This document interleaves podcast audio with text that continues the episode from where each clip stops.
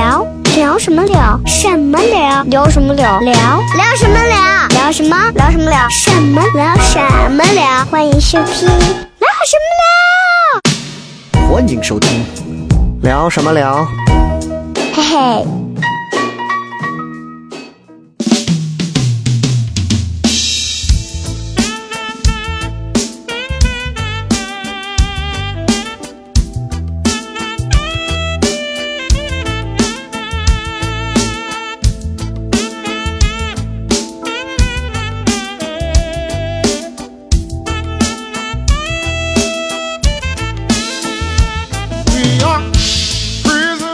欢迎各位来收听我们这一期的聊什么聊。各位好，我是笑雷。大家好，我是豆豆。Hello，我是东辉，哎，我们今天的微博叫做什么？聊什么聊？Real Talk，来吧，拼一下，拼一下，，R E 新浪微博啊，对 R E A L T A L K，啊前面加聊什么聊？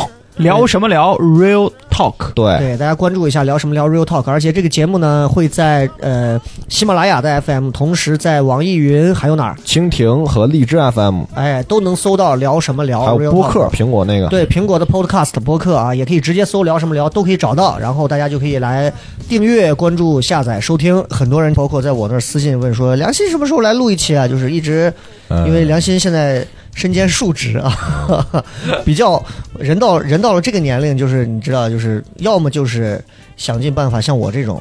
就是追求自己的某一个独项的一个喜好，要不然就是你得要挑起家庭重担，你就得身兼多个职业的去挣钱。良心现在广撒网啊，对，所以良心现在事儿也比较多，除了在糖蒜做演出之外，他现在也有很多别的职业。承包了十九个工程啊，而今天我们找良心来呢，其实是有一个，呃，是有两个原因。第一个原因是因为梁鑫也是我们糖蒜的一个演员，今天是我们糖蒜的一个内部的一个对啊、一个聊天节目。第二个呢是。梁鑫呢，其实他的身上有一些点是符合我们今天要聊的这个话题的。嗯，我们今天聊怪怂啊，哇今天聊的这个话题是什么？今天这个话题就会特别好玩，因为梁鑫很多人都知道，这个梁鑫的名字以前是那个欣赏的欣对，欣赏，啊，然后是什么时候突然就把这个名字给改了，呃，改成这个三个金了？是是在好像是前年前呃去年的和前年的那个，应该是在哎你这个思考过程会被剪掉的。嗯，啊，那不重要，重要的就契机是什么？为什么要改？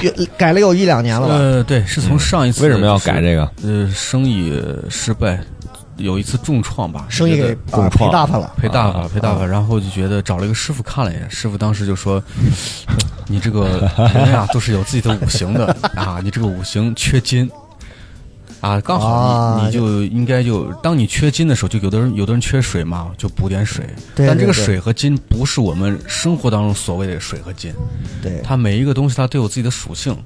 比如说，就这个字儿啊，字儿啊就是金嘛，三个金字，而且又是也还是发新这个新新这个音，嗯，所以就改成这个新，三个金就把自己的金，那你要改成良心心啊，那更牛逼啊！六个心，六个金字儿啊可不可太旺，啊！太旺，，所以你看，其实梁欣在讲这个话的时候，你就能体会到他的那种，嗯，他对自己这个包括这个师傅的这个改名的这个行为，他是还是很虔诚啊，他信，至少很敬畏。哎，但是我们今天聊的这个话题呢，就是其实呃，怎么讲，就是没有任何对这个师傅的不敬啊。但是呢，我们今天聊的话题就跟这个有关系，对，就是现代人的小小的这个迷信。现在自己说，你改了名儿之后 有没有改变？改变是相当没有啊。回去找那师傅去。就良心现在特别的特别的强调自己啊，就是就说我现在啊这个改了名儿，然后每次我们演出要出这个排名阵容，然后要出顺序的时候，良心一定要强调。我是三个金的心，一定不要改错。然后我为此把他的电话本儿还有那个微信上的名字，我还特别尊重他的这个，咱不能说是信仰吧，咱也不能说是迷信吧，就是尊重他的这个改了。那既然改了就改他比较在乎这个。对你俩，你俩有没有遇到那种，就是多多少少你感觉其实是有点迷信的，会会去改名字，觉得能改变命运的那种？我弟，我弟原来名字叫炎热的那个炎，他本来是个火命，他叫炎热那个炎，缺水两个火，然后他本身就火命缺水，他又有又有两个火，就老爱发烧，身体老爱不舒服。对对对，后来就把这个炎改成延安的炎了。然后呢你，改成三，改成秒呀，改成撒水呃啊，，他火旺未必是缺水，但是火特别旺，你自己还要再加两个火。我说那个原因就是水不是你所谓实质的水，我之前也改过名儿，呃，很可能工会叫什么？很多人不知道我姓什么啊，可能很神秘啊。我姓居啊，就鞠婧祎的鞠 啊，哈哈菊萍姐姐听过菊花吗？的菊嘛，嘛没有没有，哥的姓鞠，他没有菊二那声那个。醋居醋居对不是醋鞠，醋是居苏居的鞠吗？是是是是是，然后我现在叫菊东辉嘛，然后以前我叫菊东辰啊，然后我爷爷陈是哪个辰？辰星辰的辰啊，我爷爷觉得星辰这个感觉有点有点往下沉了，你知道吗？星辰感觉是晚上，啊，星辰的。名字感觉像个练习生啊，就是晚上到头了。我爷爷跟我说，希望我说你这个菊东辉这个就是向着东边的光辉鞠躬致敬，还是什么意思？就这种也是很迷信啊。对，哎，你看，所以我们今天呢，我们就借着这个改名儿啊，然后我们跟大家聊一期这个现代人的这个迷信。就你别说，现代人其实还挺挺多的迷信的东西。因为这段时间大家肯定很多人觉得说，哎，最近这个节目更新的有点慢，因为我呢也是。前两天不是刚去趟泰国玩嘛，嗯。然后也是刚回来啊，对，然后去了那个地儿，良心之前也去过啊，对对那个兰塔岛。去了之后呢，然后我就发现，就是因为泰国那边儿，良心应该就包括东辉豆豆没去过泰国，嗯，没去过，对，就是比较信佛，对，呃，对，比较信佛。然后那边的人其实就会包括跟你打招呼干啥，都是双手双手一合，给你哎摆一个拜佛的样子，家家门口都有一个四面佛的一个，哎哎。小佛龛一样的东西啊。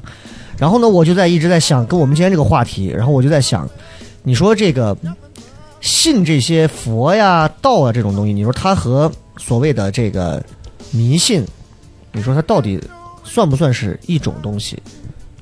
我觉得不完全重合，嗯嗯嗯。不完全重合，因为宗教它解决的是人类死了以后去哪儿的问题，嗯。但是迷信这种东西啊，它主要可能解决的是你现在活着的时候你遇到的一些问题，嗯。嗯，呃，但是它肯定互相是有联系的，因为要是死了以后，因为你很简单，你比如说在中国古代的时候，我们看到打雷、下雨、发生瘟灾这些东西，可能就是自然现象，但是那个时候大家的科技水平到不了那儿，科学解释不了，所以慢慢迷信可能就产生了。嗯，哎，这个我觉就得是人们自己会找一个说找一个理由说一服自己个好的。心理暗示。对良心这样，咱们一个一个来，因为良心今天第一次来上这个节目啊，以后嗯常来。那个，你心目当中你认为什么算是迷信？呃，就现代人的这些行为，例说明吗？现代人就是你身边的，包括你，你觉得哪些其实你知道的，这他妈就是迷信？呃，是比如说我们比如说说的，就是哎，刚说完一个自己家倒霉的事儿，叫呸呸呸三声。哦，这个有对吧还？有就是，孩子经常老哭闹呀，晚上回来的时候要门口点根烟呀。为什么？我也不知道你为了给自己抽烟找个理由，哎不不不，就是点打孩子三下又哭。点一根烟放的自我家会这样，我家是上头。我是不抽烟的，但是似乎这样试了几次还挺管用的。房里，那现在这种家里头后来发现孩子是什么为什么不哭闹了，是因为发烧好了。啊 因为就是。你晚上回来的时候，大人人家不是说头和两个肩膀是三团火嘛，嗯嗯。就害怕有的时候大人在外面这样的。晚上回来了之后，沾一些不干净的东西，小孩抵抗力弱，小孩就得这个了。我父母原来也会这样，就是每次他们回到家门口的时候，他们倒不抽烟，嗯。他们就是拿一个纸团一点，撂到我们家门口，脚跨一下，感觉就能把这些灾呀、邪呀的就去除掉了，不要带回家。这也算是迷信。啊对，对对，这东辉有什么经历过的迷信的？你觉得或者你认为什么算是迷信？我我经历过的就是我小时候吃饭，我那个筷子老插在米饭上，我觉得那样端着方便。你有病吗你然后我奶就打我，我奶，然后我以前学架子鼓嘛，我以前玩玩鼓的时候，我在饭桌上老敲那盘子、盘子、碗儿、杯子什么的，咚咚哒咚咚哒，然后我奶又抽我。不是，那你这个鼓手习惯也不对嘛？就是你敲完鼓之后，你把鼓槌直接插到这个，那得有个放的地方嘛，是吧？然后反正这就是我家人会不让我做，啊，就是把筷子插到这个碗里。嗯，现在就是你们三个，包括我，应该没有人会这么干吧？应该没人会，我不会把筷子插到米饭里。插到米饭里。就是其实我们会那就我不吃米饭。插到面里。面里插不住，是吧？啊、对，所以你会不会就是当你某一刻，其实按理说米饭里头为什么不能插个筷子呢？对啊，很方便。插上筷子也很方便，也不会倒，嗯而且干净嗯是吧？还能帮你把上面的油嘬掉。但是为什么就是每次我们想要这么干的时候，嗯，就会有一个念头跳出来，告诉我们不要这么干？这就是啊，这个迷信的力量。这个豆豆能解释一下，就为什么就你把筷子插到米饭里，过去给古代人啊死了以后、上坟坟前面。哦放一碗米饭香一样，对，是吧放完米饭上面插根香，那你把筷子插到米饭上，是不是跟那个很像？所以人们觉得这个哦行为很像也不对行人们行为不吉利，他觉得他会类比，啊。做这个姿势感觉很奇怪哎。我妈之前 也跟我说过，说咱们俩啊，嗯，千万买了梨回来不能分着吃啊，不能分梨，就这种谐音梗也算是迷信，你知道吗？哎，我 我以前上大学时候，然后我们我认识了一个那个我们排话剧的一个，算是一个副导演的女孩儿，嗯，他们家是安徽砀山的，那个砀就是喝汤的汤，然后这边是石头的石，啊，砀山。砀山盛产一个东西叫砀山梨，你们可以搜一下。嗯，那个砀山梨，我给它叫头梨，就那个梨有多大？那一个 梨赶上一个，人头 就赶上至少有一个直径得有十厘米往上吧，就这种梨。那是个瓜吧？你说我当时他说我给你送个梨呗，我说你个抠门玩意儿，你送我一个梨，你送我一个梨，那是像话吗？他拿过来那一个梨的一瞬间，我就明白了，我说那个梨那不是一个人能吃完的。嗯，但是他说你千万不要给别人分哦。我说那一个梨我那天吃了整整一天，这就是不能分离，这就是迷信的东西。嗯。然后我就觉得，就刚刚我们说到就是米饭这个插筷子这个事儿啊，嗯。然后那天在网上也是看到人家说，就为什么现在人不能摆脱掉迷信的这个东西？就嗯。中国人脑子里头总是带点迷信的这个性性格这种东西在里头啊，是因为一个是胆小，嗯。加上所谓的机会主义，什么意思？就是对。西方人说这个梯子底下不要过人，对吧？我们都知道这些行为我们都能做，做了也不会怎么样。对，可是呢，迷信会告诉我们，你如果把筷子插到米饭上，等于死人，家里会死人，等于是你在祭拜死人。嗯那你插那一瞬间，你就会想，万一我插了之后，对对对导致家里谁死了呢？嗯嗯，万一我从楼梯底下过，导致我有什么不幸的事儿发生了？嗯比方说，不要手机桌面不要放自己孩子的照片或者什么，对对对放了孩子会生病，嗯那就不放。但是放了能怎么样？怎么也不会怎么样。放别人孩子没有联系照片啊，别人孩子生病，所以你看，我现在手机上是东辉，对吧？什么玩意儿你？然后你想想，然后那中国人就会觉得，那我为什么要放？我放其实放可以啊，但是万一要是怎么样，那没必，要冒这个风险，对不对？再比如说，我我有一个段子讲流星雨的，嗯流星雨那东西，你真许愿有用吗？真没用。嗯，对，但是为什么划过流星就要许一次愿？万一他他妈有用呢？嗯万一他让我改变命运呢？对，嗯。所以你想想，这个就是中国人的这种胆小，加上所谓的机会主义，就导致现在很多人他摆脱不了这个观念。而且这个中国人真的联想能力太强了，他摆脱不了。啊嗯，那什么都能想到那方面啊，就可能是因为我觉得啊，就是因为我们真的是社会压力太大了，嗯。就导致我们现在很多时候真的觉得怕失去现在现有的一些东西，所以迷信可以帮我们，似乎似乎对于我们这些普通屁民来讲，迷信算得上是一种低阶层的信仰，嗯，是吧？对对对你想那个啊良心现在不不一定不一定是低阶层，不一定，我觉得就是低阶不不不，就是我们这些普通老百姓的信仰，就是我们不信那些佛呀、道啊、伊斯兰之外的这些普通老百姓。我我我我跟你讲，我发现越有钱的人越迷信。嗯你看你看马云对吧？越想往好的好的哎对，你看人家马云、王健林什么，不是前找那大师王林嘛什么的，那不被被抓了吗，对吧？那也算是迷信吧，对对，什么什么有钱人也迷信啊。乱七八糟那些，他们玩的更花哨，只是咱们接触不到哈。我原来看刘震云有一篇小说，嗯然后好像就是就大概名字我忘了，它里边就讲到有一个高官，当然是小说啊，那个高官就当官可能也做了一些违法乱纪的事儿，嗯就想着自己怎么样往高升，就找了一个民间的这种懂算命的人。算命的人，你知道最后给他出了一个什么办法吗？嗯你这个事儿啊，你现在缺乏鸿运当头，你就必须找一件事儿啊，你你就能让你自己红起来。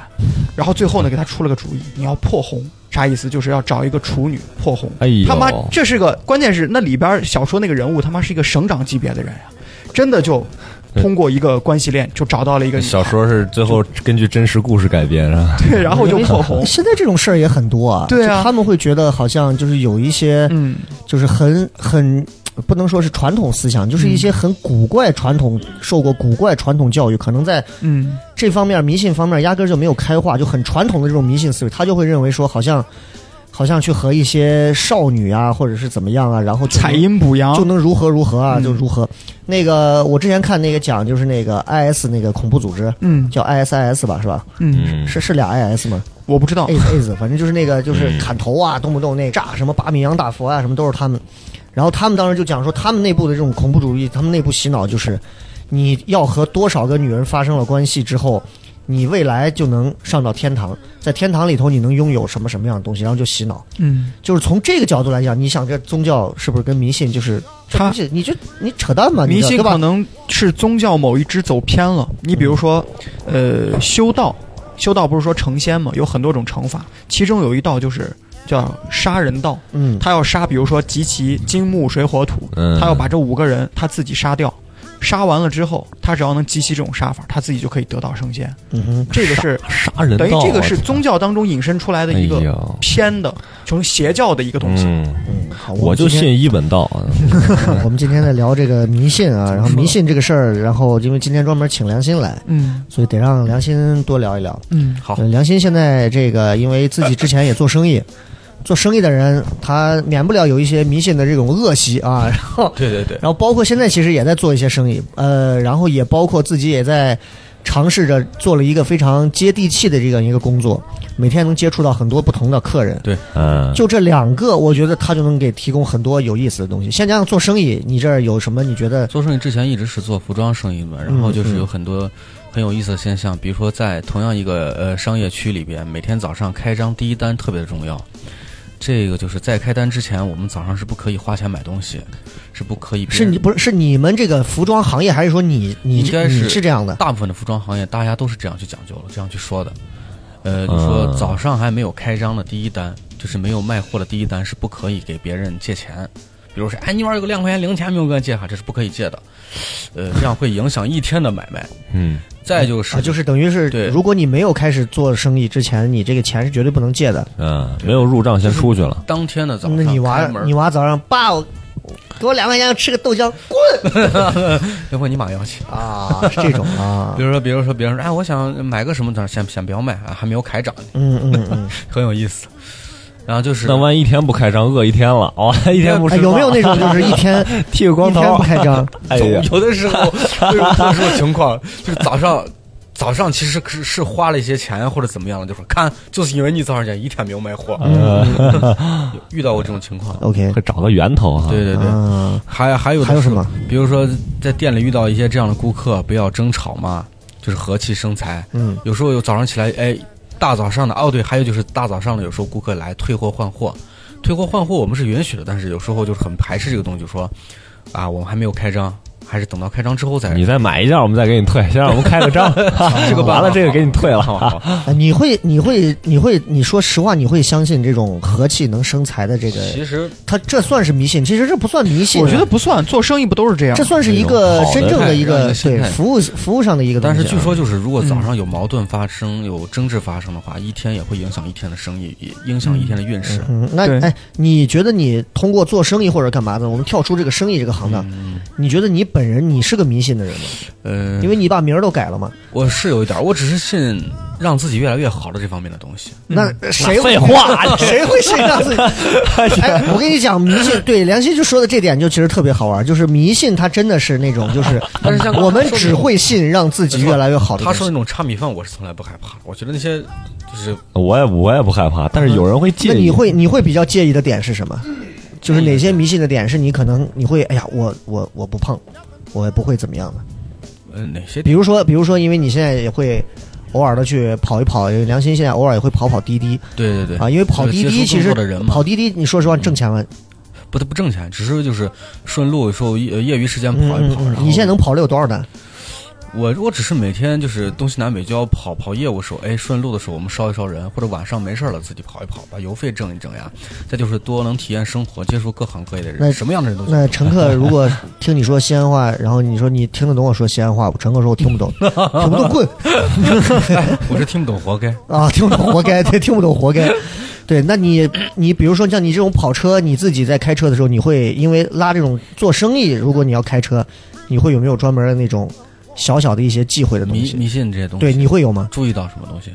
呃，就是你在开车的过程当中，你会你会觉得，哎呀，我操，我他妈还挺迷信的一个人，没想到嗯，你会有吗？这个倒没有。还是你无所谓？应该没有，因为我看我看好多别的车前面放个法轮，放个牛什么的，对然后然后良心哥仪表盘前面放个蜘蛛侠，没有没有，我就觉得你不迷信他现在车中间上面放的是一个孙悟空，啊，是孙悟空了。是因为呃，还是之前的那个问题嘛，嗯。猴是属金的，嗯，啊。所，以我要补金。猴带金箍棒了，对啊。对对对对对对，带金箍啊，金箍棒。嗯。我印象最深的，他说身上多佩戴一些金饰品，然后我就看他买了个戒指，戒指上面写了个金，我说咱连个金戒指都不买吗？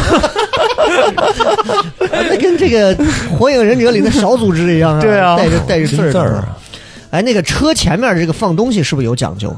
东辉有一次，我们我们结束了之后，我送、嗯送他走到那个那个那个地铁口有一站，然后东辉叫了一个车，一个女孩，然后东辉上车说：“我我他妈没吓死在车上。我快疯了你。讲讲，那姑娘，我不知道他，我不知道他信什么啊。首先我不知道那姑娘啊，上去穿一小粉裙子，超短裙，嗯然后坐那一个女司机，然后我没敢看脸，因为她这边头发挡着脸呢，然后怪瘆的，大半夜的，我操，凌晨了，然后她仪表盘前面放了一个芭比娃娃，然后全部是白裙子。就白裙子整个都会掉下来哇。我我我给我给她拍视频看了，然后后确实可怕然后车后面也是全部一排娃娃，全是芭比娃娃，都是那种白的、什么黄的那种，然后车顶上也贴着各种乱七八糟的东西，还挺瘆得慌。你晚上遇到那种，你会你会觉得会有不吉利吗？我倒没有觉得，我觉得这挺奇怪的，他觉得不正常。而且关键全程我没有看见女娃的脸。对，所以你看这个事情就跟年龄有关。如果像我或者良心这样的遇到那种，我会觉得呀，我是不是遇到这种嗯，就是不太吉利啊？这拉灵车的了内饰啊，挺害怕的，对对吧？对，嗯东辉那个一刻可能就是冲动啊、年轻啊啊那一方面啊，就会觉得 一直想看一眼脸，没看到啊。妹子长得还行，裙子挺短的，超出了对迷信的这种范畴啊。呃，车上还有哪些东西？其实你觉得现在司机真的还挺迷信的？好多人会把佛珠放到挡板上，挡把上。然后啊我我我有个哥们儿有一回开车，他说这个真的有用。我说咋了？就是我当时开着车呢，开车的时候差点跟前面那个车蹭了。嗯我说然后呢？然后我车赶快一脚油，这个时候我就咔我就闪过去了。嗯我等我把车靠边停的时候，我发现绕我挡把的那个佛珠断了，嗯，等于就是替我挡了一劫。他他当时是这么给我解释的，逻辑啊？那你也挡了一劫，就是佛珠啪断了，就说明替他挡了一劫，再换一个。质量不好。就是买了个残次品了。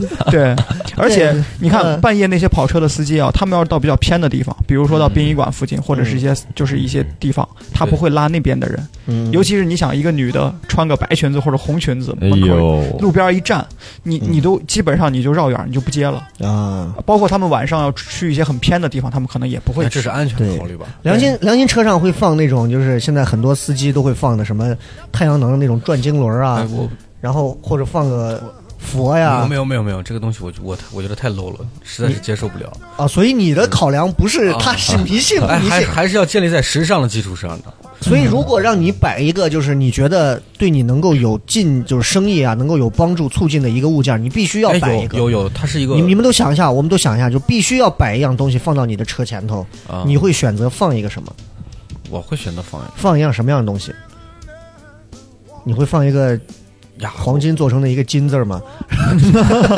有预算有执念哈预。算有限啊，就你你不考虑这个，你会放一个什么东西？就你肯定不会放一个佛，弥勒佛呀，或者是一个什么布达拉宫请来的佛像啊，或者放一个象征意义的一个有带有造型的一个东西是可以的，嗯哼，它和宗教有关系吗？没有没有关系，没关系的一个，和和我和五行风水有关系。或者放个八卦呀，或者什么是吧？八卦我觉得有点这个东西对我来说，八卦这个东西让我觉得一直那是道很可怕的一个东西，我也不知道为什么。你觉得太深了，对对对你你觉得这个就东不住这个离你太远了？对对对东辉会想放什么？我车上很干净，我车上什么都没有。我如果非要放，我放个放个小蜘蛛侠啊，把良心哥那拿过来啊，。就卡通的东西啊，啊豆豆来，我会，你知道原来有那种扬声器，你知道吗？嗯就是一个喇叭底下可以放碟片儿的。我会买一个那种小的造型模型，然后把扬声器那个喇叭对着副驾驶，然后上来的那个人，我就可以吸他的财运。哎呀，啊，这你会放什么？就我我我是我是发现了，就是现在很多司机，我有有有，我之前上电台节目的时候那会儿，然后我就整天在节目上会喷两个司机，就是一个是后面贴壁虎的，啊，避祸对，是吧？就是我觉得这是非常 SB 的逻辑，就是那玩意儿真的有用吗？嗯，对吧？要真的是爬个壁虎就能避祸，那整个普吉岛上的所有的，哦，是这个原因。对你啊，你你合着你以为我以为他们都喜欢奥迪，那个是壁虎是奥迪的一个四驱的一个标志，不是啊？是你说的是在车里还是在车旁边？车外车外那个是啥啊？壁虎其实代表的就是它车抓地力特别好。那个壁虎是这个壁虎就是奥迪，奥迪这个品牌对出了一个四驱是吗的一个四它它这个代表，因为它壁虎它贴地力不是强吗？它代表着这个车。后来呢，就那蜗搞成一个牛贴地力也强啊。后来就搞成一个笑话了，是不是奥迪的车他妈车上都要啪一个？对对对对，哦，这个跟奥迪有关系就这个是人家外国来的，你看一下，哦你那个车后面不是我那车后头没有，对没有。哦，是这样的。哎呀，你暴露了我的车。对对对对对对。然后，然后还有一个就是现在好多那种，就是我觉得是真的是 low 的那种，他会在过年的时候，嗯在后挡风上贴一副对联儿啊！我的天，哎，他把那个对联儿上下联儿就正正的贴到那个 你的挡风那个后视镜的玻璃的正中间。嗯我心说你不死谁死啊？你你贴一对联儿你放这儿，你这他妈你那有安全考虑吗？嗯，就你你会，如果人家白送你一副，哪怕说是那种高人的开过光的对联儿，你会贴到车后头吗？我我可能会贴到门上，不要挡我视线。我也是这样，我会直接揉掉，扔到垃圾桶里。哎，我就羡慕东辉这个年龄，就就不太信这种百无禁忌，啊，就不太信这种什么。都不缺，哎，车啊，车是这样。然后我们说完车之后呢，然后其实开车的司机这是一个行业啊，嗯其实还有很多行业也很迷信。嗯昨天这个东辉晚上看那个篮球哎，啊，然后很气愤啊，嗯，很气愤。那应该是中国队没有烧香，嗯。然后就是 周琦就输了这个球。啊然后我就注意到，就是篮球里头其实也有一些迷信的东西在。嗯。然后这个是我之后要写的一个段子里的一个，嗯，就是每次你看新西兰的那个篮球队打球之前，毛利战舞，对啊，对对，对，他们就要哦哇哦，我还专门在网上学了，我我在泰国待闲着没事干，我打开在网上看，我学了几遍，我准备到时候试一下。就这个毛利战舞，其实它有什么用？它没有什么用。嗯它那个词儿也都写的什么，类似于说我我的我的我的心啊，什么太阳啊，什么我的力量啊，如何如何啊，就这种。你说他在开战前 开始前，你感觉很有很威猛，但是你说他算迷信吗？你说这东西他能给你带来什么作用吗？对吧？新西兰跟美国打的时候，当时那个那个什么 Rose 啊什么的，看着说哇，都一脸懵逼啊，就看着好凶啊对面，结果新西兰那么凶啊，我对不啊啊那么凶，然后下来让美国人家打了个几十几比几，就事实证明，就这个东西它没有用啊。，对，各个行业其实都有一些迷信的东西。自己一些心理暗示。嗯嗯，我因为我我我丈母娘家在医院嘛，然后就说、就是他是医院的，行业，然后就讲说医院就医生他是会真的是会晚上会会祈祷，就是晚上哎呀少点事儿，因为晚上就是就是希望说晚上哎呀就害怕值晚班，因为晚班容易病人啊出现一些急急症啊，或者是甚至是就是死亡啊或者什么事儿嗯出发率特别高，没有说中午十二点出事儿的，都是晚上，嗯，所以很多夜班医生就会就会啊保佑保佑晚上别出事儿。你看中国人经常会说这个保佑保佑，嗯你说他他不信佛，他不信教，他保佑谁？你说他保佑啥，对吧？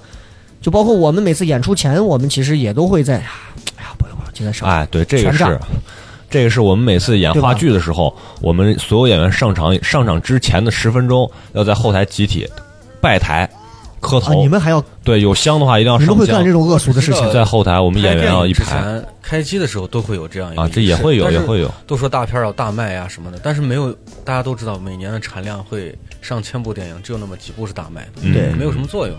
但是我是听过啊，就是那个你说的那个电影烧香的那个事儿，就是我听过说是，就是好像他们当时呃这个片儿当时怎么着，就是刚开始拍的时候，然后说是请了个大师来，完了以后呢，然后这大师就告诉他说，你这个片儿的这个取景啊，你不要取这一块的景。你换一个地儿，重新取这个地方的镜头的景，大师懂电影，然后就他告诉你 不要把这块的东西拍进去，换一个地儿拍。然后后来呢，就拍完之后说这个片子后来挺大卖的，嗯就类似这样的东西嗯啊。因为刚刚东辉说到他说那个台后台烧香这个事儿，因为这是相声演员常干的事儿，啊，这个我们演话剧也会有，而且是老师带着大家一块儿所以为什么话剧、相声现在啊。现在 现在在比较落寞？回头我在脱口秀后台也拜一拜啊。说咱脱口秀后台，咱拜雷哥就可以了。不闹的，就是因为相声会这样。因为我那次找卢鑫他们在后台的时候，啊然后看到了，嗯对，然后那说，哎，师傅，那个你拜，然后卢鑫说，你先，你们先拜，我我闲了一会儿，等会儿去拜。就他们会把这当成一种，就是人家会有一种看似很规范的这种仪式感啊带有信仰、带有什么的一就是种。从古至今到现在都这样嘛。但人家是拜祖师爷，人家是侯耀文的照片啊。啊，不是不是，人家既拜神也拜人，拜人是师傅，拜神是东方朔，因为东方朔说是说相声的鼻祖嘛。就是这个会道啊因。为东方朔最早在汉武帝身边的时候，就经常会用一些机智的语言，唱个大实话什么的，就类似这种讽刺的形式。汉武帝老爱听他说话，很很搞笑咱。们咱们也没有什么可拜的啊。其实咱们因为脱口秀这东西它比较西式，对对你没什么可你像拜的。豆豆，豆豆这不是前段时间这个一胃炎嘛，然后胃嗯胃上有问题，然后一下瘦了四十多斤，嗯，有没有想过去庙里头拜一下？就是豆豆豆豆不是讲了一个事儿他瘦了四十多斤。你想，我们正常人瘦四十多斤，你嗯爸妈见了以后第一句话肯定是：“哎呦，你得吃点东西补一补。”他爸的，你爸说了一句什么？我爸说你现在多少斤？我说我现在不到一百五吧。我爸说你再瘦你就废了。就他们家的逻辑很奇怪啊，就是 对，就是笃定豆豆是个胖子，所以你如果突然一下子暴瘦了这么四十多斤，在我们看来是个喜事儿，嗯。但在你看来，就是像我如果正常一下瘦成这么多，嗯，你会不会去多多少少的在某一些不可知的领域会有一些担忧？我会我会，但是我可能不会去庙里边儿，嗯我自己他就会，可能内心比如说祈祷啊嗯什么的，就是希望自己就是越来越好吧，会。呃，你会不会就是你会因为年龄的原因，因为东辉可能真的不会，嗯东辉做九七年，他其实现在嗯，很多事情因为没有经历，他就不会有那么强的敬畏心，所以会有，豆豆豆豆快三十了嘛，是吧？我二十八嘛，对，你看我跟梁鑫俩算是、算是基本上算同龄，我是什么时候有这个意识的？过了二十五之后啊，嗯很多人我们说年过半百，人生半辈子过去，我觉得不是这样的。嗯嗯咱平均年龄现在也基本上就七八十，嗯嗯嗯你算算我现在三十，等于我人生人生可能已经过了三分之一多了。嗯，就是都乐观了，三分之一，太多了。太 对太乐观了。我的意，我想说的就是，其实生命最大的点，我就觉得我我这几年我把死亡我想的会很多。嗯我有的时候就在想，人死了去哪儿？嗯，怎么办？你这一生很短暂，你应该去怎么思考你的人生？你不是死了去博物馆吗？大家看，这是豆豆啊，这是段子啊。对，但是终是终究会怕嘛。嗯就是我会觉得，我有可能以后会有一些宗教信仰，就是因为当人们面对人生最终极的选题死亡的时候，嗯你总得有一种对他的一种认知，他总得解决你心里边这个人生最大的疑惑。你会去想这个事儿，我会去想，而且是你会发现这两年是愈想愈多的那种。就是我觉得会思维朝两个极端，一，比如说人死了，瞬间你就陨灭了，嗯而你就没了。就是这个世界上你再也没有存在，你的思维、你的意识全都消失了。我觉得这个特别恐怖。嗯，但是我觉得更恐怖的是什么呢？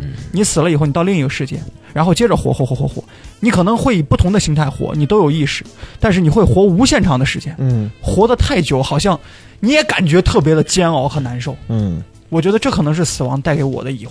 就豆豆是从什么时候开始就开始开始要思考这种深层次的问题？过了二十五，真的是过了二十五，过二十五二十一、二十二、二十三，你就觉得我还年轻，但是一过二十五，他妈三十了，啊，再再长几岁，四十了嗯，就是你感觉，而且我我我听有人说这样一个点，我觉得蛮有意思的。他说，你看我们小的时候为啥过得那么快，嗯哎，过得那么慢？嗯嗯，你比如说你两岁的时候，你两岁的时候过一年啊，就好像你人生经历了二分之一的时间一样。嗯，但是你到十八岁的时候啊，你过一年就好像你过了人生十八分之一一样。对。对对，你活到八十岁的时候，那一年就好像八十分之一，也就是说，你底下的岁数越大，你的分母越大，你时间过得越快。对。嗯，这个我跟良心应该有，咱俩算是前车之鉴啊。啊。啊，咱俩是有感受的，就是良心会觉得，你会去像豆豆这样去没事儿想一想呀，我这老了呀，或者说咱们这个这时间最终的去处这种事情。挺忙的，没有时间想这些事情。良心就是这种用忙碌去，我只是觉得就是在只是在剩下的时间，让自己怎么快乐，怎么舒服，呃，做一些自己还没有做好的一些事情，这些事情想的多一些。你哦，你不太会去想对对说对，我觉得那些想了也没有用，反正人人人终究是会走的嘛。哦，嗯哎，我都你看这是人跟人会真不一样啊！嗯，你想吗？我都会想，我经常想一些死亡金属什么的一些 你那是什么这个鬼？歌啊，不是今天讨论的是迷信的话题，其实迷信跟死亡它我觉得是挨得上的。就举一个特别简单的例子你比如说在古代的时候，嗯嗯皇帝但凡是遇到有灾难、有灾祸、人死地震，嗯皇帝啊一般都会下罪己诏。他为什么要下罪己诏呢？其实跟他有个屁关系，这就是自然灾害呀。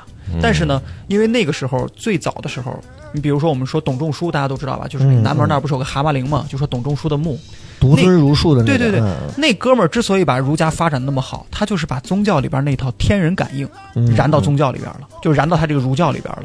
然后汉武帝又特别喜欢术方术术士，嗯，所以就是哎这一套一下就对了统治者的胃口了。对，也就是说，统治者我就 OK，我这儿犯罪了是吧？啊，你们这儿有人死了，那我这边我就下个罪己诏，我祭个天呀什么的。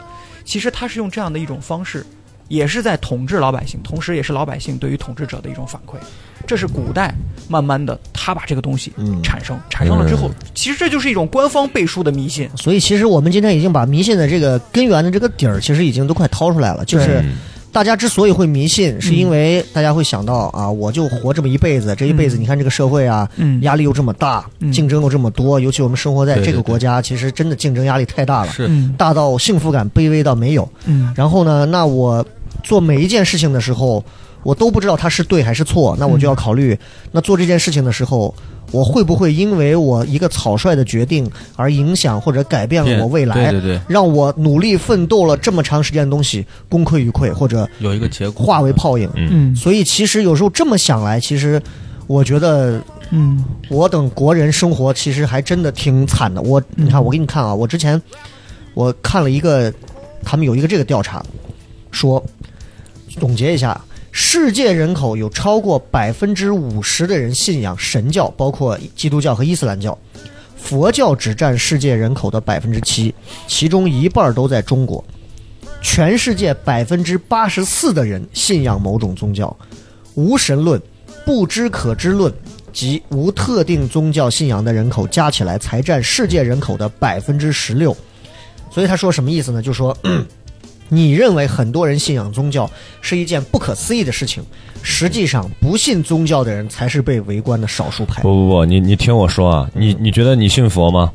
你会你会去经常上香是吧？大兴善寺什么上香会吧？我会老在寺庙里泡着。对，你觉得你你你信佛吗？呃，坦白讲啊，我我这两年会多多少少比前两年要稍微的心再重一点。前几年我只会愿意在庙里头泡着，感受那个氛围，让我心静一点。嗯这两年我会不管是雍和宫啊、大兴善寺啊，我走哪儿我都会拜一下。我说我说实话啊，只要我觉我我觉得只要不是你虔诚的待在庙里去相信那个东西，很虔诚的去信奉它，我觉得都是迷信。为什么？因为大兴善寺我也去过，我觉得我就很讨厌那个氛围。为什么？为什么？我去以后，佛说你跟佛无缘啊，你上炷香吧。我说。谁说？我说不是那个 一个一个一个 一个和尚啊一个和尚和尚说的，说你跟佛说我跟佛无缘，然后说你上炷香，点个灯啊，就跟佛有缘。我说这花点钱就跟佛有缘了。我说你那我这不跟是不是有点草率啊？跟包二奶一样了是吧？对啊，我说你什么玩意儿？就我就太商业化了阿弥陀佛，阿。弥陀佛，大不敬啊！对不起，对不起，佛祖，我不是这个意思啊。那我觉得有点太商业化了吧？是不是不是这样？嗯，那你说到商业化的话，你看欧洲最早期它有赎罪券，那个时候啊啊，那个是宗教跟生意是一样的。是诈骗，我都觉得。你犯了什么罪？你到那个教会，你去买一张那啊个赎罪券，因为教会他们也需要钱，嗯教会是最赚钱的。你买一张赎罪券，你的罪就被赦免了，然后就发这种券。就是迷信这种事情是最害怕遇到东辉这种人，或者说嗯宗教甚至都害怕遇到东辉这种人，因为他什么都不信，对，他会用他非常简单、粗暴、直白的这种就是价值体系去直接去理解这个事情，就是。你让我信他，OK 可以。你告诉我我跟他没有缘分，但是你让我跟他建立某种缘分，竟然靠的是钱，对，那你这个东西对吧？那我跟那我跟良心拉个座有什么区别？嗯对吧？拉上座，良心说妹子啊，加个微信吧。那 那这事儿是不是还不如这来的简单啊，嗯是吧？对然后那说到这儿，然后我就还有一张图，这个图我本来开场的时候我就想说，这个在知乎上很火，说这个人叫叫伊比鸠鲁，说他在两三两千三百年前他就已经搞懂了这个事情了。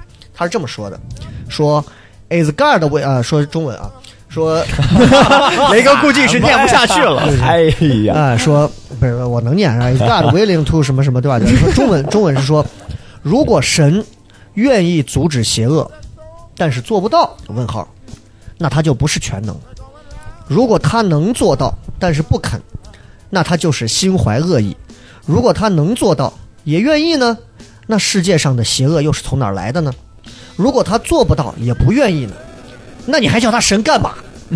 嗯，哎，你就是仔细想想，对吧？我们很多人就说，哎呀，万能的神啊，求你一定要怎么怎么样啊，嗯该发生的都会发生，我还是会死，嗯，对吧？从秦始皇那会儿求长生到现在，你说我们天天万能的主啊，全能的神啊，万能的佛啊，全能的什么呀？嗯，其实你仔细想想，对吧？他直接就戳穿了所有的东西，对对，对吧？那你现在回过头来，你说那宗教没有意义吗？宗教还是有意义的。嗯我觉得宗教的意义啊，我们抛开迷信讲宗教的意义，就我讲一个小故事，就是你们那次一块儿吃过饭了，那个谁他媳妇儿，就咱吃火锅那次，嗯那个超哥他媳妇儿哎，他家是在监狱的，啊，然后呢，他妈就是那种在家里面啊，其实是那种就是属于不太管事儿啊，还是怎么样，我忘了。反正就是嗯当时他姥姥，他姥姥当时突然不行了，他妈当时就吓懵了，他妈都不知道该咋办，因为他妈哦，他妈在家里面其实还比较管事儿，但是那天老人直接在家就不行了，就不在了，他妈就懵了，大人就懵了。他就因为从小也是在监狱长大的，监狱不是就监狱狱警嘛，家属长打电话，他说我当时啊就什么也没想，打拿起电话打电话，殡仪馆，然后车灵车所有东西过来弄完，包括操持完火化全部弄完，全部结束，嗯。然后才缓过来。他说等到过了快一周的时间，就如果你家里面有过老人不在的这种经历，你就会知道，过了快一周甚至更久，他才反应过来说，我姥姥不在了。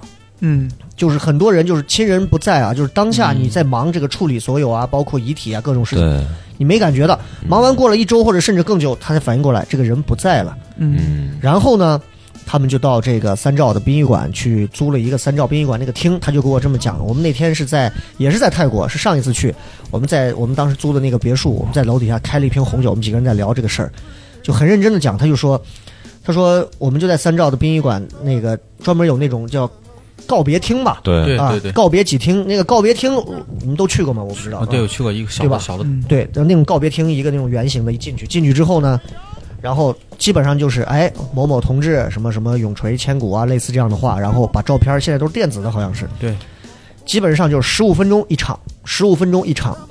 然后呢，他们家当时就觉得说，说我包两场，包半个小时。然后人家那殡仪馆的就说：“哎呀，这先生啊，这哎你人呀，这这十五分钟就完了，还半个小时是弄啥你？”哎，他他姥姥是信天主，嗯嗯嗯，我忘了啊，反正类似应该是天主，不是基督，应该是天主吧。反正就是教会来了很多人，嗯，是免费不掏钱不花钱的那种，就人家就他会给你唱赞歌啊，唱诗班的，嗯他那些老姐们都来了。来了以后呢，然后然后他当时首先他说了第一句话就说：“让你看，上一个人刚走，名字他他他一打一换，换成下一个人，然后呢照片啪啪又换成下一个人。”他说：“所以其实每个人啊，人生的价值就那他妈十五分钟，就那十五分钟。”这个事情就跟就这个又让我想到另一个笑话，就是他爸说：“孩子，你知道人这一辈子能活多长时间吗？不不知道。”他说：“你看殡仪馆里头进去告别厅啊，哭哭啼啼进去一群人，十分钟够，咵，又哭哭啼啼出来这群人。他说就这么长时间，你就活这么长时间，这么长时间活完之后，谁也不会记住你了。嗯你想想，所有人是因为跟你认识熟，然后过来跟你告别，告完别之后出来，你就彻底没了。对，有道理。那所以他就说，他就说，我就觉得很好笑啊，人这辈子其实最后就活这十五分钟。你说我们拼这一生拼什么呢？最后嗯，对吧？我们失去了所有的一切，最后就是拼这十五分钟。可能嗯，有的人还没有十五分钟，对，然后还甚至都没这么多人记得。对完了以后呢，然后他姥姥这边的就是遗体嘛，就推出来，然后就摆到中间啊，很多的花呀什么的。这个时候呢，他那些老姐们就换上这个唱诗班的衣服，然后大家就开始就各种啊啦啦啦啦那种啊，我也不懂啊，反正就唱，唱完或者干嘛。然后他当时就讲，他说：“你知道，就是我以前对于这种宗教，我其实我没感觉，甚至我有点烦，我觉得一帮老太太懂什么呀，在这儿。”嗯他说：“但是那一天，那一刻我感觉就特别不一样，就是我们大多数人从告别厅出来，火化完之后，心里面是空落落的，因为看着自己心心心爱的人，或者是家人，或者怎么样，就一缕青烟之后。荡然无存，什么也没有。嗯，然后呢，但是他说我，他说我就心里空落落的，我也不知道我该到哪里去祭奠，哪里去思念。可是呢，他们唱诗啊，包括还有神父过来讲啊，谁谁谁今后会是怎么怎么样，然后过来给他说说你哎呀，走得很好，会上天堂的，会怎么样？他那一瞬间就觉得得到了一种很强的那种慰藉，他就觉得啊，哦，我姥姥原来走得很好。然后呢，哎呀，觉得会上天堂，有这么多人为他唱了诗啊、赞美诗啊，怎么怎么样啊？嗯他一瞬间他就觉得这个事情甚至不悲伤，甚至还挺，还让人觉得有点小温暖。嗯嗯然后那个事情我就一直，你想我从去年记到现在这个事情，我就觉得，我就越来越把它作为我的一个人生信条，就觉得说人这一生啊，真的不要不要去追求太多那些呃身外之物的东西，有就够了，真的有就够了。其实去追求一些你真正想要的一些东西，可能会比纯粹的钱权这种东西更重要。嗯所以你想想，所以你说宗教这个东西它有用吗？它真的是能解决很多人，哎，这个人死了以后去哪儿？嗯对，啊，你到新善寺转过，你看对对那后面有释迦摩尼从生到死，啊，一朵莲花下来，到后来啊苦集灭道，然后看清了所有的门里面发生的所有的事情，最后出来在一棵菩提树下一参禅啊，我明白了，我懂了，人这一生就活这个，然后他咔有佛教佛教啊什么东西，其实咱仔细想，你说迷信这个东西啊，其实我觉得挺可怜的，咱们咱们迷信真是挺可怜，但是我现在想，我觉得。有宗教信仰的这帮人啊，还挺挺幸福的。嗯，我因为咱几个都没有宗教信仰，那我或多或少会有一点，但是你你信什么？嗯，应该就是基督啊那一块儿的。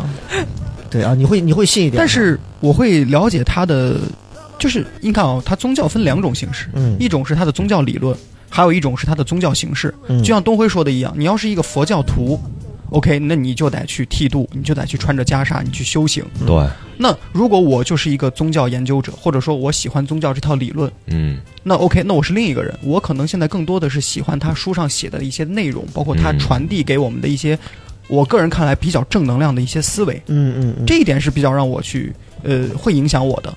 其实你看，我们看佛教，我们看呃道教，我们看基督教，有的时候啊，我们可能是把它的形式当做这个宗教的本身了。嗯嗯，但我恰恰觉得它最可贵的是人家书上写的那些东西，比如说佛说轮回不要作恶，有因必有果；嗯基督教里边说众生是平等的，就是神爱世人呀什么的，就是这种点。嗯你会觉得所有的宗教只要能它存在这个世界上被世人包容的，它都是导人向善的。哎，这个东西，对我是有影响的。因为此处此处都应该对唱起圣歌，是吧？啊 真的就是，我觉得宗教有一点给我最大的启发，就是你想，我们一生短短就七八十年，有的可能更短。你们想一想，我们活这一次这么的困难，就是我们就按理说你，你你自己能变成一个人得多难？你这七八十年活在这个世界上，会有很多人作恶。我以前会觉得啊，作恶那这啊享受嘛，对吧？这辈子活值。我后来在想，你好不容易你活着七八十年，嗯哼，你这么短暂的七八十年，你还要去做那些坏事儿跟恶事儿，你是不是真的非常浪费自己活的这一次机会？对嗯，我我对于宗教里所宣扬的这些东西啊，嗯就是你们可以看一个一个电影叫《这个男人来自地球》。嗯对吧？哎就是它里头，它里头其实它对于宗教会产生质疑的东西，我还挺喜欢的。嗯然后我我对宗教唯一的肯定就是，嗯它有点像什么？我举个最浅显的例子，就是你像良心啊，甚至像我像东辉这都没有宗教信仰，嗯没有宗教信仰，像我多少我还我还会有点小迷信啊。嗯宗教信仰、迷信和什么都不信，这是三个概念。嗯有宗教信仰的人，其实和没有宗教完全没有宗教信仰人，就好比说，你是一个电脑桌面打开，你就是一张那个绿屏。嗯没有宗教信仰就是一个绿屏，上面堆满了文件啊，各种文件符号啊，一个绿屏或者就是一个黑屏。嗯，有宗教信仰的人，他是有一个五彩斑斓的桌面的，嗯，其实就是这么个东西。你每天要运行的东西还是那些程序，对，但是你的桌面会给你带来完全不一样的体验。嗯。就你的桌面背景可能可能是一个是一个东辉喜欢一个什么活结乐队，嗯。我可能背后是一个宇智波鼬。嗯。啊，豆豆可能背后放一个我要我要重新吃回胖子是吧？王鑫哥是苍井空啊，就不管是谁对吧？就是那他就会让你的生活变得多一个支柱在这儿嗯啊。对这这是不一样。对，嗯，所以今天我们请梁星来听我们三个人讲了一期 如何加入宗教的话题。学到了很多，梁鑫梁鑫出来以后就开车拐进兴善寺了我想象的深，呃，深深深啊。啊，有点深啊，有点深。我们我们聊浅回来吧，我们稍微嗯其实你在绕回到迷信本身的时候你发现迷信它是有套路和模式的。我最近一直在研究这个。但是现迷信在很多人喜欢用这个东西开始敛财了，这是个非常不好的东西。对，迷信就是我觉得它有一个格式，就是什么呢？如果你干了 A，就会发生 B。对，那如何不发生 B 呢？你得干一件 C。我举一个简单的例子，就比如说啊，我们过年的时候吃饭都害怕盘子碎，嗯，盘子一碎感觉就要死人了，这一年不顺利。对那这个时候怎么办呢？我们旁边一个人就会说岁岁平安。啊，就有一个解法，所以你看迷信去解它。对迷信它有的时候你不能干这个，哎你要干这个，这是个很好的前提。啊对 A B C，它其实是一个格式和套路的。对，所以迷信，我觉得它最大的问题是它解决了人生活当中最重要的一个问题，就是我自己如何变得更加的利己。嗯哼，就是你看，所有的迷信都是以利己为主的。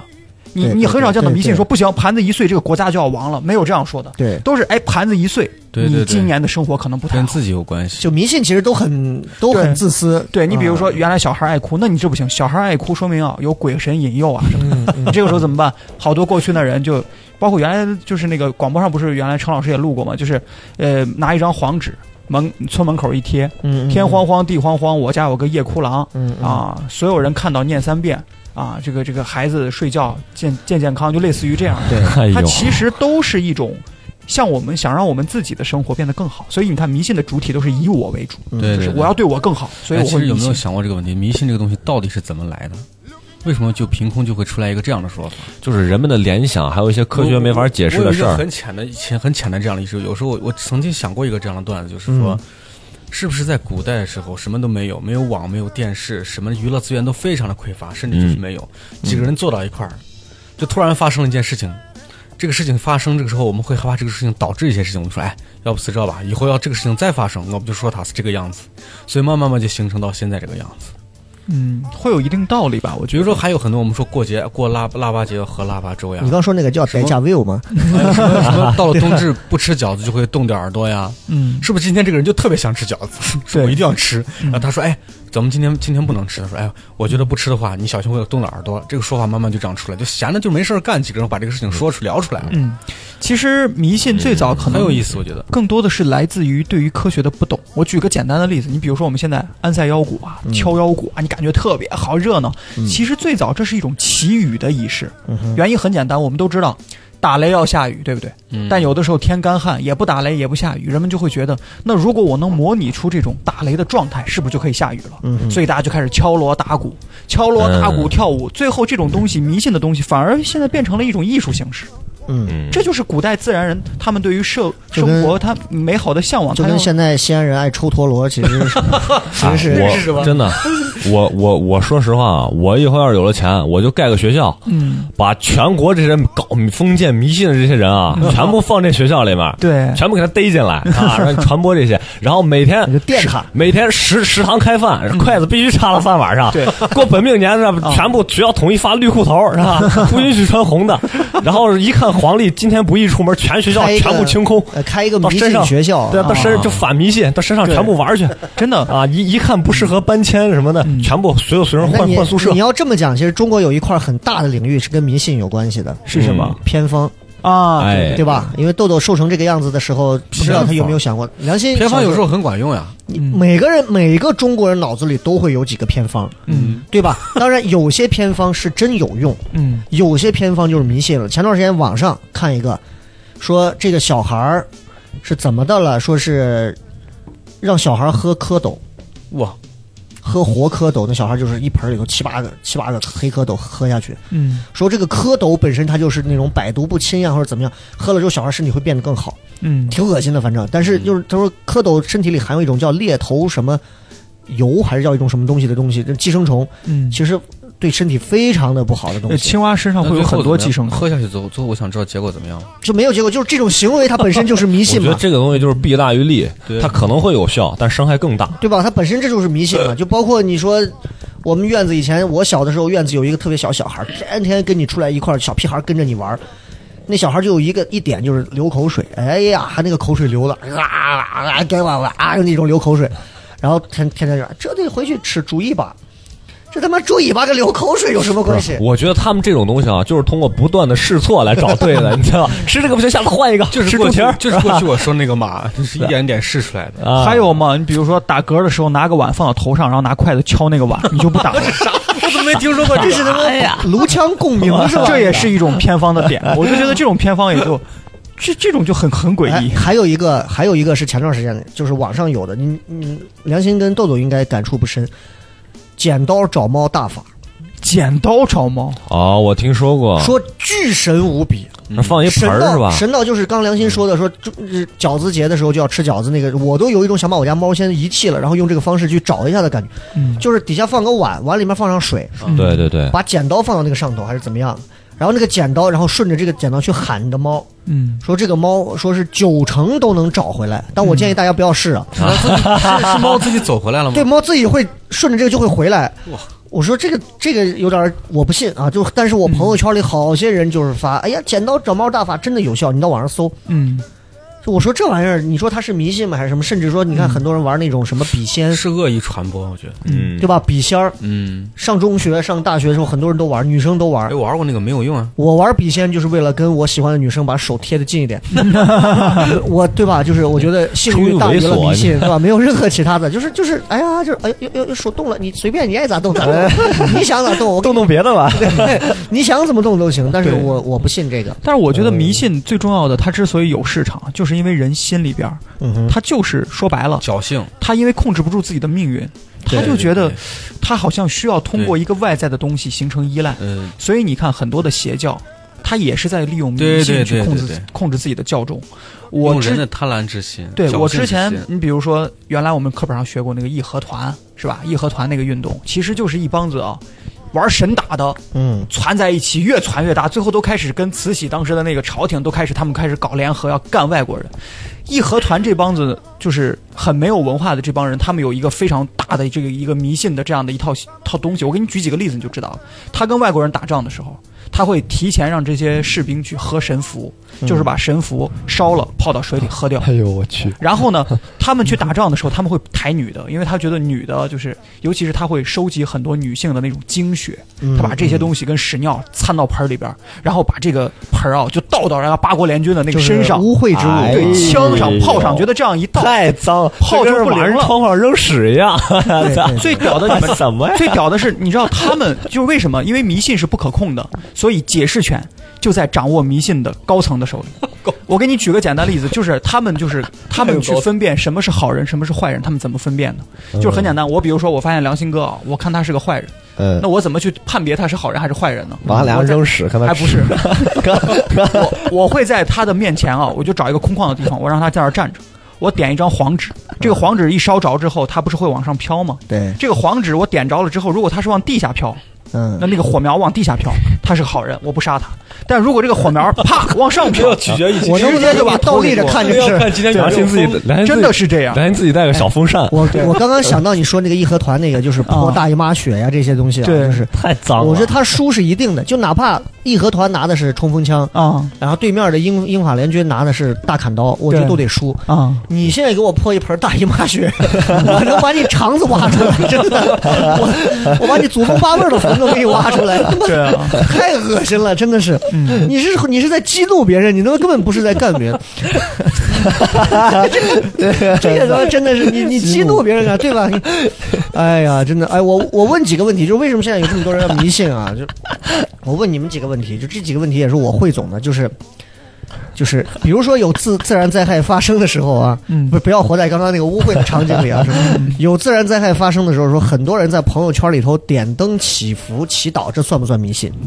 我觉得这是一种美好的寓意。转发杨超越是吗？嗯，不是不是，灾难的时候，有的就比如说马航点三个蜡烛啊这种嗯，这个倒不算吧。就甚至说家人不在了，你在朋友圈里点三个蜡烛的这种情况，嗯这算不算都是迷信的这种？那你看北那个日本地震的时候叠千纸鹤，那你说千纸鹤它算这个倒？没有这是寻找心灵的慰藉我。朋友圈，我们就说朋友圈，嗯，朋友圈那不算，那不算。我觉得这个算就算一种表达不算不。算，我觉得这个这个心态就好像我们身权宣誓一样，它是一那种那你比如说亲人或者朋友，比如说生了大病，包括你生了大病，你暗自祷告，这算不算迷信？这个算，不这这个都这个要归结于他刚才说那个万一万一的这个归根源就。万一要是灵验了，对对对，对，我觉得是这样的。嗯你生日许愿，这个不是迷信。就比如说你现在过生日，看着蜡烛，然后你生日许愿，它不是迷信。但是如果有人在旁边告诉你，你不要把你的愿望说出来，说出来就不灵了，这就是迷信。哎，那对着蜡烛，如果这样的，那这个都不算是迷信。那我对着蜡烛，如果前面再有一尊佛，那这就叫宗教了。前面对着蛋糕就是生日，所以你看啊，对着佛就是宗教啊。这个就是我们迷信的这个物件很重要，嗯就看这个物件它到底它是不是，就是它是不是很有意义。啊。那你刚说嗯迷信是利己的，对，买股票的时候，那你天天都希望它涨，嗯，算不算迷信？这是期盼，啊，这也不叫迷信，希望？不是迷信，我觉得。这也不算迷信。不是你要是为了买股票，你要为了股票涨，你去烧香啊，对对或者做一些仪式感的这些东西，这就属于迷信了。你天天你你天天我就希望我股票涨，但是你要是天天跪在地上烧根香，我觉得这就是那良心良心为了自己，比如说开车一路平安，会不会在车上贴些符，或者是放些呃东西？放了一些，放过，会放哈，放一个平安符呀，到庙这算迷信吗？算算我这多觉得这算少算算算算，对。因为我之前算命干嘛的，然后请了一个老头儿，那老头儿过来给我算，然后给我拿了四五个，包括八卦呀，包括那种五五彩线缝的荷包啊，包括什么东西，我都在钱包里放着，这就算迷信了，对，对吧？这算迷信了。其实那些东西你淘宝都能买到，是吧？是吧？哎 我觉得就是对不对吧？你就说，哎，就你就我到了这个年龄，我现在听他讲这话，我还有点慌，我还没法说。我说这孩子今后哎呀，亏在后头的。就是如果我们你看，其实就像如果我们有时候去说一些这种，哎，谁信这呢？老人肯定会捂住我们的嘴。对，哎不敢胡说，我经常经历这些不敢胡，说我经常经历这些。我过年的时候，人家就说你不敢说死，说什么来着？嗯，嗯，过年不能说脏话，嗯，说脏话一年夫妻老吵架，不能生气。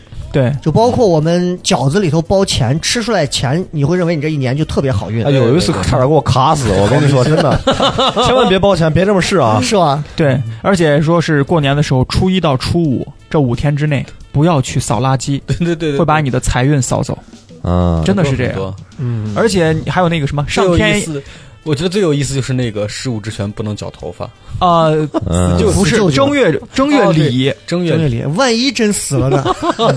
那可能真的跟你警方最后一倒，但是你们会发现啊，很多迷信是误传，本来不是这样的，慢慢传着传着呃就变，就大家不知道原因了，但是我们就知道不能这样。举个例子，你就你就刚才说那个不能理头，对吧？不能理头原因很简单，当年满清入关，留发不留头，留头不留发，逼着这帮汉族人全都把头发剪成那种金钱辫儿，头上剪个秃头，后面留个辫子。哦，对，这我知道。那南方的那些老百姓，他们就反抗呀，我们不愿意剃头呀，剃头那就是灭祖啊那种感觉的。嗯那他们又干不过那帮清兵，所以他们的解释就是，我们不能理，我们理，我们就是我们我我家人找一些亲戚关系去我们就要死舅舅再传再传，传着就是，哎，我们不能理就死舅舅。他在传的过程当中，信息一走样，久而久之就形成了一种很莫名其妙、没有逻辑的东西。哎，我我就我就在想，你说，比如你刚好理发了。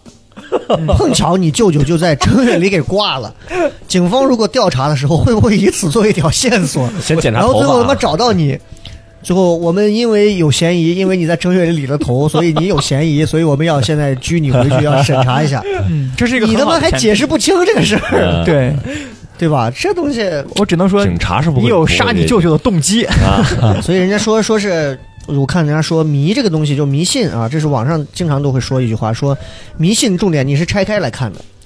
就是你首先你得迷了，你才会信。你像你像东辉这种有些事情，包括什么佛缘这种东西，嗯他根本就不迷，嗯，他就不会信。嗯你，看东辉会迷，你像什么什么死亡金属乐队啊，他迷他就会信。对，但是你看音乐的信仰他会信，但是你说这个东西他就不迷，他就不信。呃，良心现在到了现在这样一个人生阶段，头发咋都支棱起来了？就 就你现在会比较迷在哪个阶段里头？就是你会会信的，比如说孩子，嗯，对吧？啊比如说会有牵绊的东西啊，那孩子的任何事情，你可能都会觉得，哎呀，对对对，我我不能做任何让孩子未来有损他利益的事情。还有哪些啊？还有一个是自己自己的家庭前程的一些事情。嗯嗯嗯，你你具体你会你会因为这些事情你会你会现在建了庙你会没事去拜一拜吗？呃，倒不是没事，就是还是每年的大年大年三十晚上吧，嗯赶初一的时候去拜拜。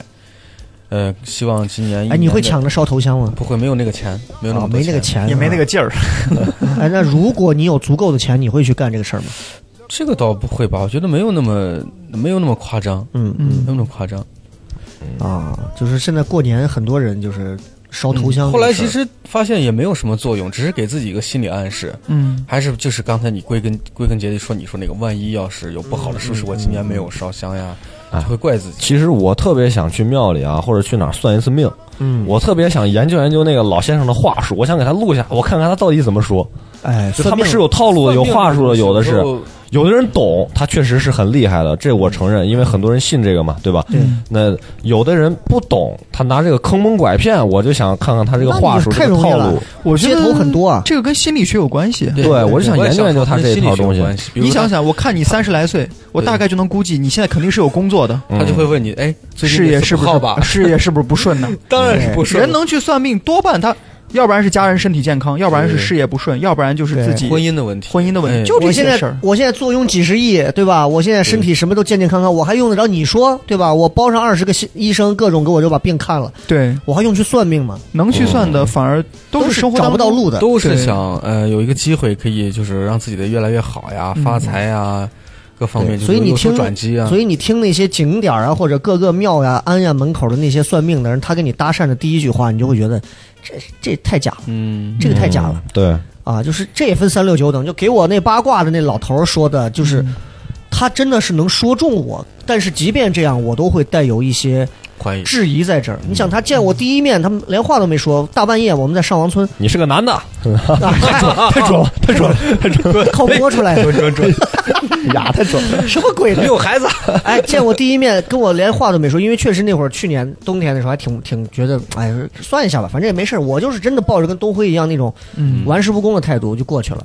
过去之后没理我，见我媳妇儿说说说说你忘他。先冷落你哈，你忘他，你忘他啊！你不能跟你媳妇儿犯罪，你不能跟他吵架啊！各种把我一说完，嗯我当时想想，我说是有道理的吧？就可能他说准了我心里的某些点，再跳回来，他就直接就开始讲说你不行，就说我不行，一八年的事儿说你不行，我就我就其实人被这么一说，脸上是挂不住的，嗯，然后我就我就强颜欢笑，嗯我怎么不行？我就我就没问他，我说嗯，然后呢，你这不行，至少两年了。然后我就想说，我就心想这两年我干啥了？我他妈就干糖蒜这一件事儿了，我干啥？对吧？啊，然后然后我就想着怎么个不行了？他就说你这得到的多，付出的少。哎呀，我这两年一想，我想这帮走的孙子哎呀，一个得到的得到的多，付出 啊，付出的多，得到的少。哎呀，我当时一听，我一想想，这帮孙子真的是妈的，一个个的哎呀，我一个个给你们段子讲成这样，一个个转身就走，就但是你想想，他说的这句话哎，但是他真的就戳到我这个点，哎可是这个点是共性。是共性你往谁身上套都是这样的。你是不是感觉良心人都是这样？这两年啊，真的是对得到的少，付出的多。对对谁他妈是得到的多，付出的少，对对对吧？谁是守株待兔的命运？没有。他也不会每个人的媳妇儿都会忘记老婆。可是就因为这一个点，我当时就跪下了。跪下了之后，他就开始给我讲说，你房间里面的一些摆设位置，然后各种是有什么问题，因为你的灶台的位置会导致你肠胃的问题，厕所对的哪个位置会导致你什么什么样的问题。偏偏巧了，我们家的厕所、灶台所有地方我都没有门儿，开放式厨房、书房的门也是打大的，没有任何门，整个是个大通间儿的。对对，他说你这个因为没有隔挡，会有各种各样的什么问题。给我就跟开药一样，就跟那就跟我爷我奶去开药一样，人家大夫一开给我开七八副药那种，给我开给你开了这个墙，这个符，这个符贴到厨房，这个符贴到厕所，这个符贴到哪儿？这个符随身带，这个符加钱包，这个符贴到左脚的缝到左脚的鞋垫上，嗯，五六个符，我当时觉得我完了，但是哎，就那么一瞬间，他一句话就戳动我，戳动我之后，我就觉得我操，我被迷到，我就信了。但是你现在想想，你觉得这个事儿，我现在想想，就今年这一年，这都已经这都已经九月了嗯，这都已经九月了。嗯，他包括给我讲说，你这一年运气也都不会太好，但是今年之后你会非常好。我的心理暗示就这一年，我他妈真的不太好。从我三月份去北京，包括咱们做头号玩家到现在开始，九月份我能感觉到好很多了。三月份是我到谷底了，就是去北京，从北京回来那段，就他妈的你都萌生了他妈想死的念头，就觉得什么事儿都不顺，什么事儿都不顺。四月份从电台彻底离职走了以后，然后就各种我就觉得你要体会到一个全新的生活，然后其实就是你的人生有了新的转折而已。对啊，但是你的心里有了这个暗这句话的暗示了以后，你要他给我看了两行书，你知道这算命的，就是他啪啪啪把你的八字弄出来，啪这两行书只有两行字，自己看。我他妈能看懂吗？我看不懂。我大概看完之后，我记下这两句话了。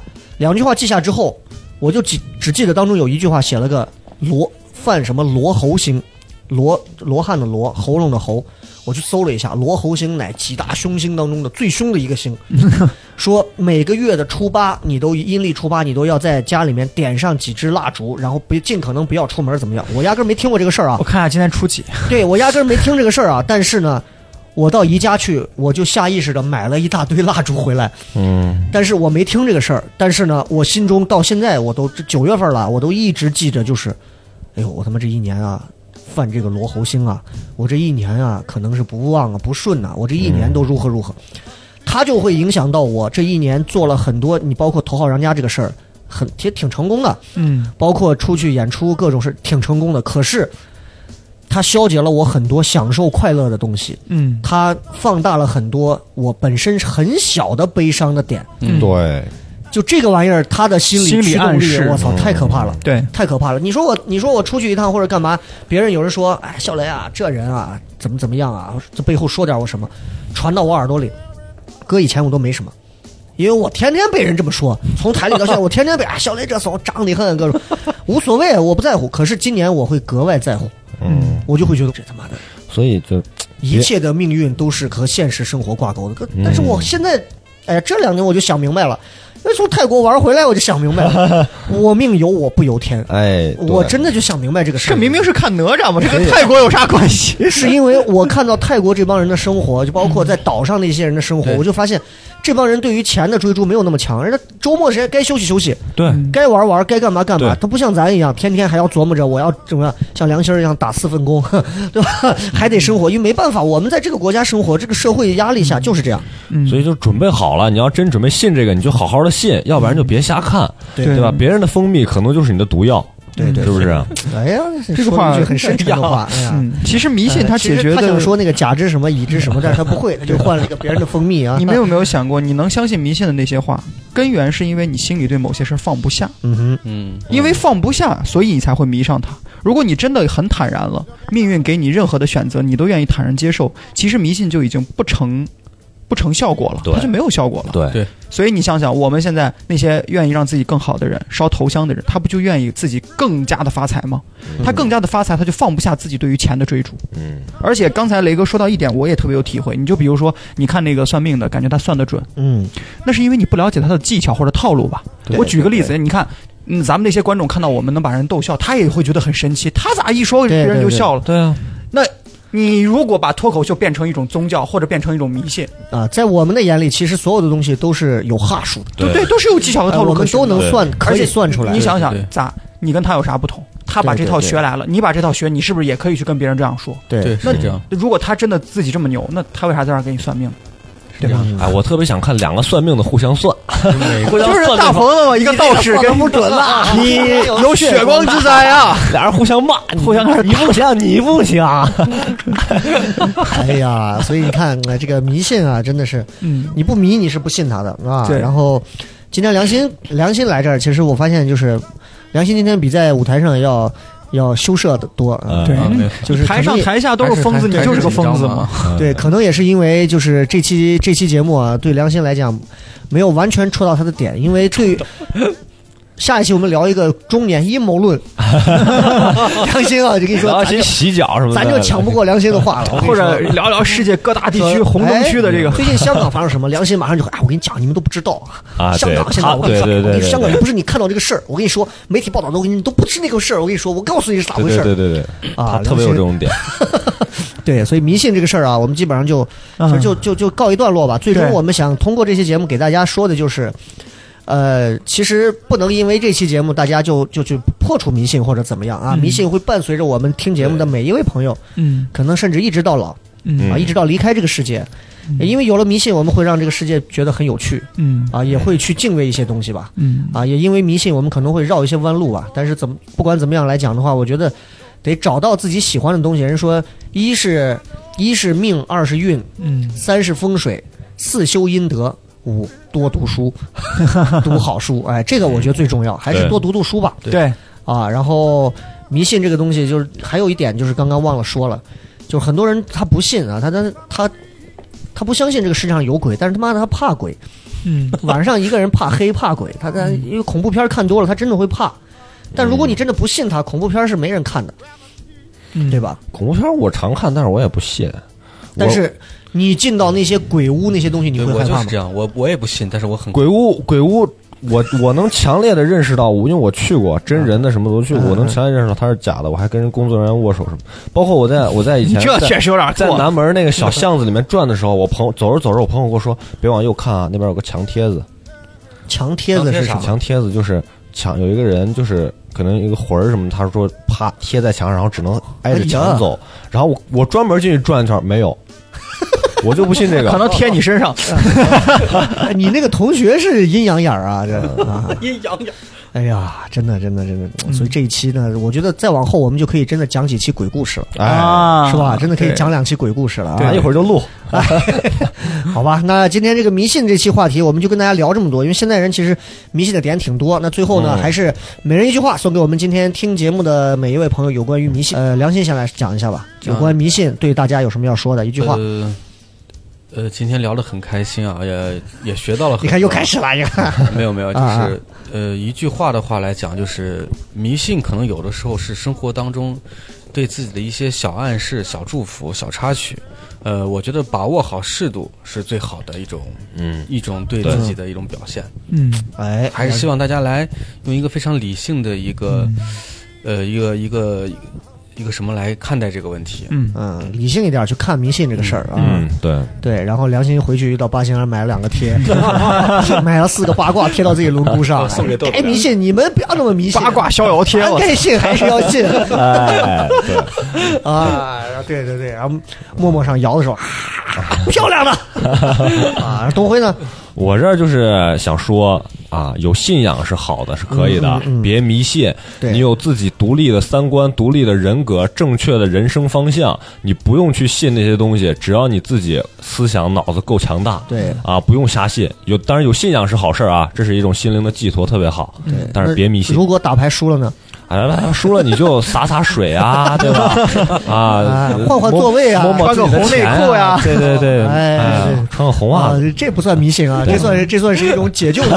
别人说过这个，听别人说过这个，就是打牌输的话，出门洗个手，到了从门哎，出去了。啊，对对对，我听的是那个尿尿时候水尿手上不要擦，不要洗，就打，一定把这帮人运气冲说掉。手上啊，说打牌的时候不要洗手，不要剪指甲，不要干嘛？对，是有这样的说法啊。对对对，然后豆豆来，我觉得迷信其实迷的是我们的心，嗯，那到底是他把我们的心迷住了，还是我们的真的我们的心迷失了？我觉得大家应该想想这个问题。嗯，没啥了，啊，OK 啊，我最后就要说的是，我觉得有那个闲时间啊。啊，出去多走一走，是吧？多转一转，你就会看到这个世界上不同样子的人生活的比咱现在要轻松惬意的多。是的，别就掉到一个钱眼儿里头啊！嗯这样的话，不要说迷信把你捆绑住了，嗯，是个玩意儿就把你捆绑住了，对，对吧？嗯对然后在这儿也关也欢迎大家多来关注我们的节目聊什么聊。然后呢，还要在这儿简单预告一下，九月七号啊，这个豆豆的这个专场，谢谢大家。啊，马上就要开了啊！这个卖票的话呢，关注糖蒜铺子的这个微信号，对，直接可以在里面买票就可以了、嗯啊。然后豆豆现在票卖的也不错，然后希望这个九月七号演出成功，我们再多演几场啊。对好，好了，谢谢大家那我，们今天节目就这样，感谢各位收听，拜拜，拜拜。拜，再见。